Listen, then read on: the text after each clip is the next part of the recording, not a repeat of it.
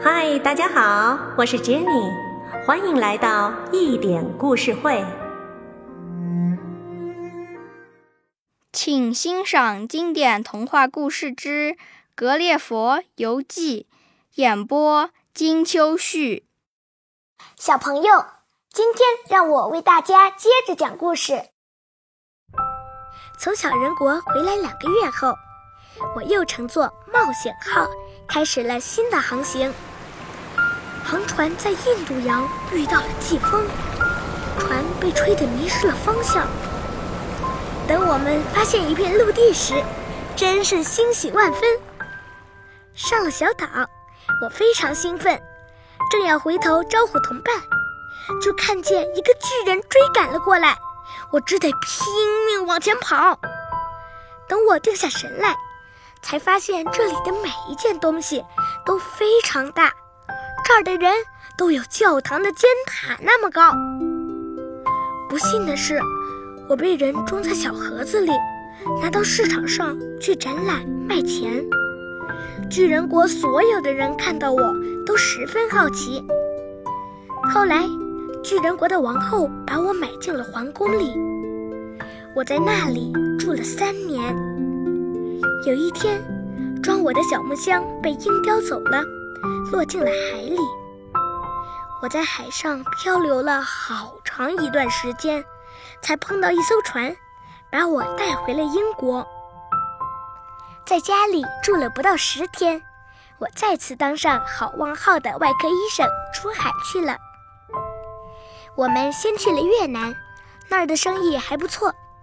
从越南出发不到三天，我们又遇到了大风暴。在海上漂了十天左右，后来船漂到了一个海岛上。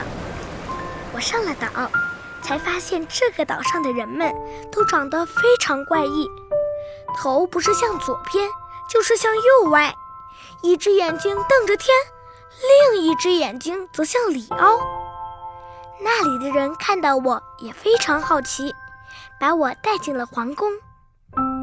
在与国王的交谈中，我才知道，这个岛叫飞岛，岛底是由很厚的金刚石构成，岛上藏有望远镜、观象仪等天文仪器。最神奇的是，岛上有一块巨大的磁石，左右着全岛的命运。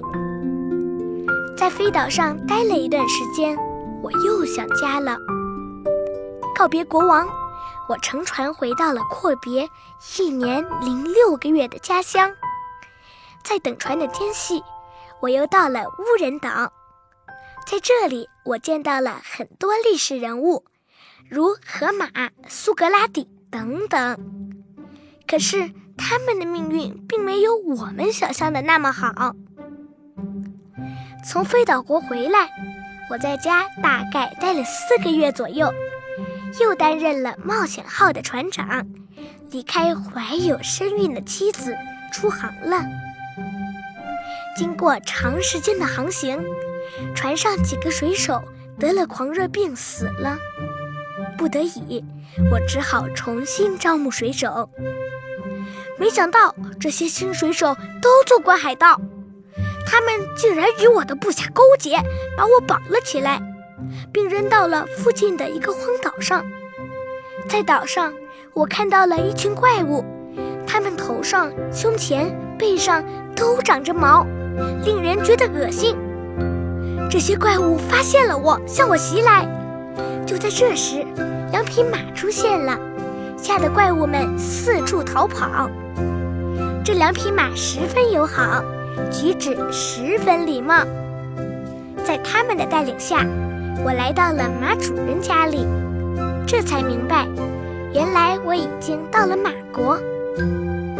马国里的马都非常理性，它们也有着自己的语言。后来我才知道，他们把那些怪物称作耶狐。虽然我衣着干净整齐，举止彬彬有礼，但他们始终认为我只是一只夜狐。而他们称自己的国家为会马国。在会马国，我与他们相处得非常愉快，一住就是三年。其实，友谊和仁慈是会马国的两大美德，我对他们极为欣赏和崇拜。可是，在这个国家的代表会上，代表们一致认定我是一只野狐，要将我驱逐出境。要知道，我是多么不想离开这里。无奈之下，我只好与自己的会马朋友一一告别。登上了回家的路，历尽千辛万苦，我终于平安到家了。我的家人喜出望外，妻子一下子就抱住了我。但是我已经很久没有接触人了，一下子就晕了过去，很久才苏醒过来。回家后的第一年，我都不准妻子和儿女与我接触。因为我受不了那个味道，于是我花钱买了两匹上等的纯种马，精心地照顾它们，每天花四个钟头与它们谈话。在我看来，马儿是我最忠实的朋友。我的晚年就在平静与舒适中度过了。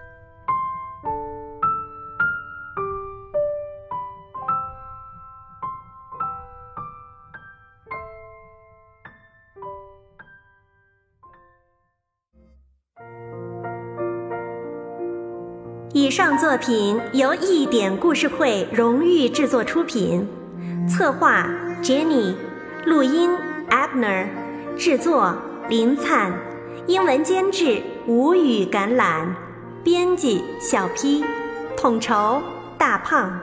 更多精彩内容，敬请期待一点故事会。